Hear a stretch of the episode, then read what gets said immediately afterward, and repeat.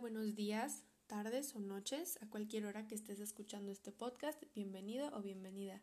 Te presento mi proyecto que habla sobre sexualidad y su significado. Quiero explicar lo que veremos en este podcast. Tendremos dos entrevistas a lo largo del podcast para adentrarnos en el tema.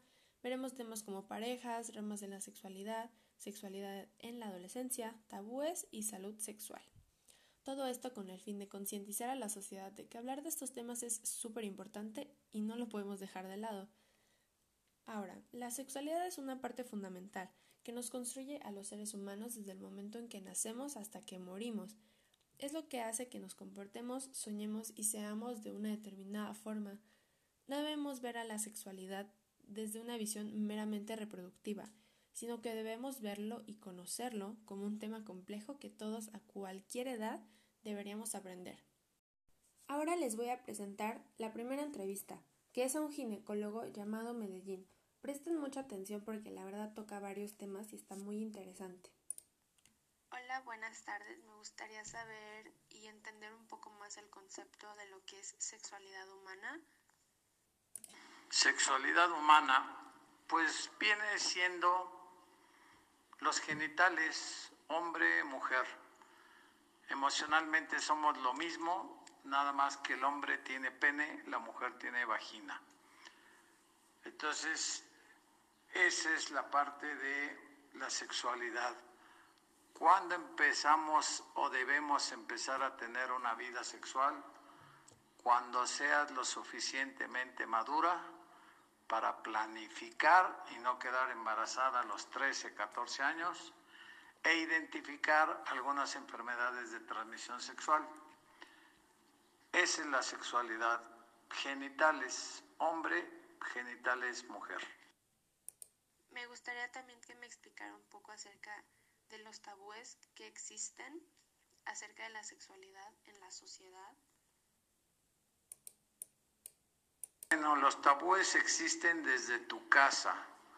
Desgraciadamente tenemos siglos y los tabúes siguen siendo lo mismo.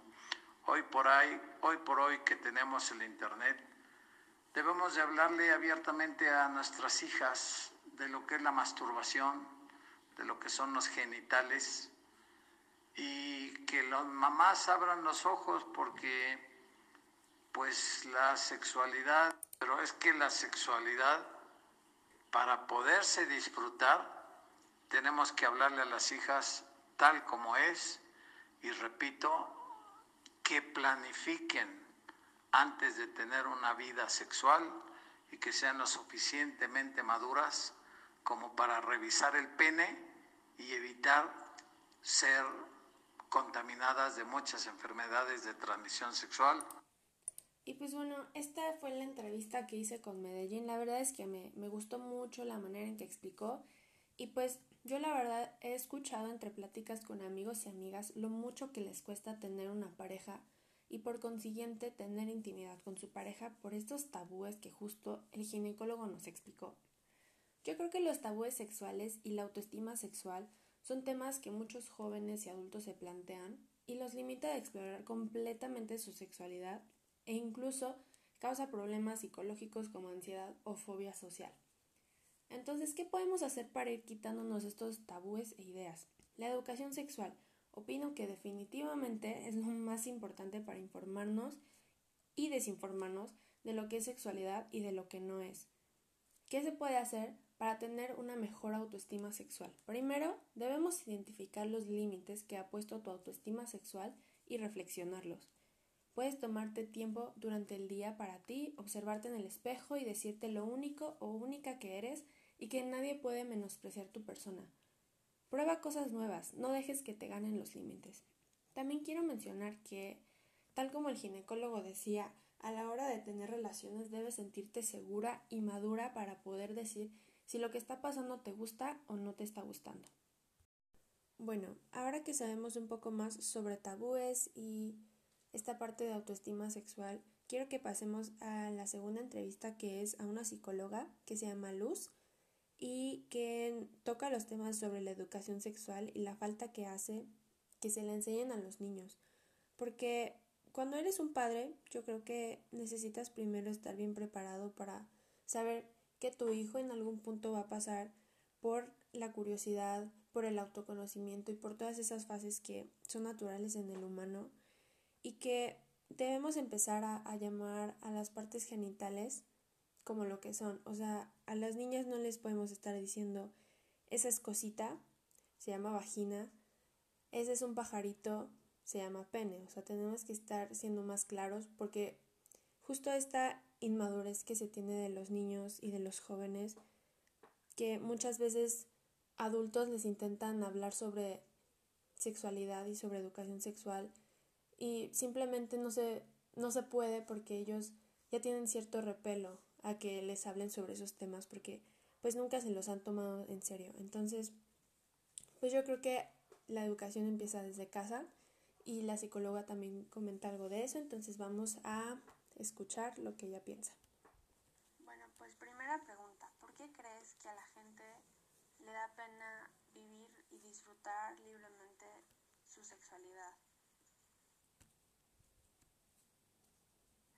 Bueno, con respecto a la primera pregunta de por qué a las personas les da pena este, vivir plenamente su sexualidad y disfrutarla, creo que aquí hay una carga cultural, una carga de tradiciones y generalmente es la mujer, digamos, el depósito de todos estos tabús y tradiciones en donde la mujer, eh, aún hoy en día, a pesar que en las zonas urbanas, en las zonas más modernas, donde hay pues más información, ya esto es obsoleto, todavía están los pequeños pueblos y las zonas rurales en donde la mujer tiene que ser virgen, donde la mujer se tiene que portar bien, es decir, eh, eh, que no, no puede vivir libremente su sexualidad solamente con la persona con la que este, se casa.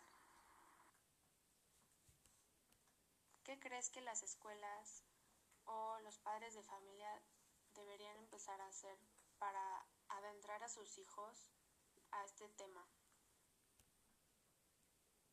Esa curiosidad por el conocimiento, ¿qué es, y por qué son diferentes los seres humanos en la parte genital? Entonces muchos padres reaccionan eh, pues desde, desde la vergüenza y, empiezan a reprimir a los hijos cuando la obligación digamos, de los padres es dar esta información, dar las herramientas.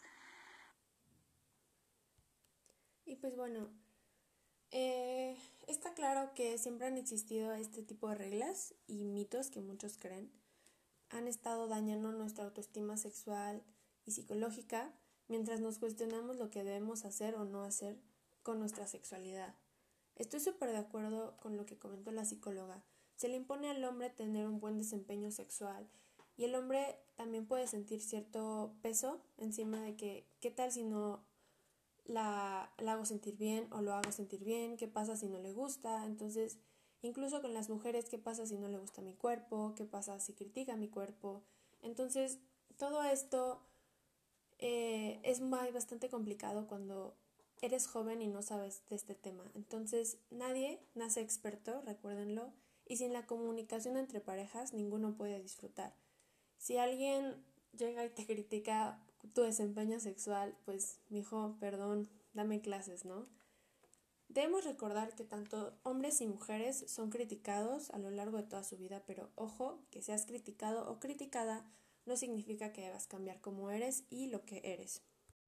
Mis conclusiones son que creciendo en una cultura llena de prejuicios y expectativas no podemos crecer de la manera que nosotros deseamos, sino que debemos crecer como la sociedad o nuestros padres esperan. Liberémonos de estas ideas irrelevantes que poco a poco dañan nuestra autoestima. Dejemos estos tabúes como la menstruación, la masturbación, todas estas ramas de la sexualidad que son criticadas a diario por la mente cerrada de otros. Dejemos que cada persona decida lo que quiere o no quiere hacer con su cuerpo. Normalicemos hablar sobre nuestras inseguridades, normalicemos hablar sobre sexualidad, normalicemos experimentar y no ser juzgados en el proceso porque todos merecemos una libertad sexual.